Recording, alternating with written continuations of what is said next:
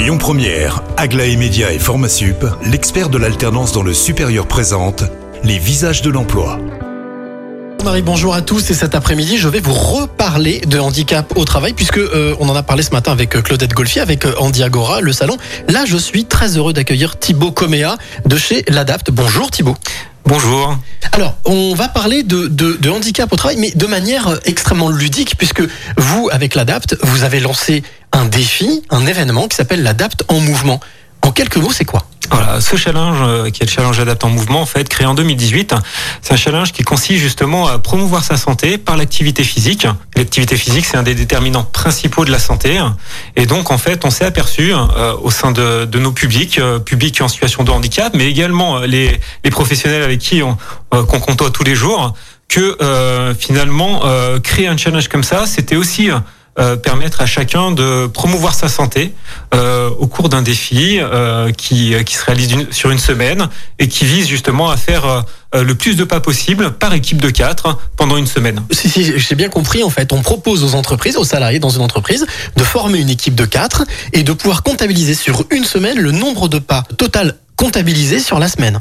Oui, tout à fait. En fait, euh, c'est vraiment euh, le cadre qu'on a souhaité mettre en place. Euh, notre, on va dire notre outil innovant qui se distingue de tous les autres challenges, c'est le fait qu'on puisse en fait permettre à tous les publics, y compris ceux en situation de handicap, de participer. Alors quand je dis ceux en situation de handicap, c'est y compris les personnes en fauteuil roulant, les personnes malmarchantes, les personnes déficientes visuelles, les personnes atteintes de pathologies respiratoires, chroniques, etc. Puisqu'en fait, on a établi, grâce à un certain nombre de recherches sur lesquelles on s'est appuyé, un, un, moyen justement de comptabiliser et de valoriser les pas de chacun, quelles que soient ses capacités, et de les valoriser bah, finalement à leur hauteur. L'adapte, c'est national, hein. c'est pas lyonnais simplement. L'idée vient de Lyon. Alors oui, elle est née à Lyon, effectivement. Euh, voilà, grâce à une, une, commission qui a rassemblé euh, des usagers, des professionnels, des bénévoles, et en fait, on s'est tous mobilisés euh, pour essayer de créer un événement qui permettait justement de, de contribuer à son bien-être et à sa santé. Euh, malgré la crise sanitaire, on a pu maintenir l'année dernière notre challenge, et cette année, on est très content de pouvoir de nouveau le renouveler et être soutenu aussi par par nos partenaires. Parlons-en parce que c'est important, comme l'agence régionale de santé, la métropole, la région, et également Harmonie Mutuelle qui nous soutiennent parce qu'ils partagent ces valeurs-là de santé.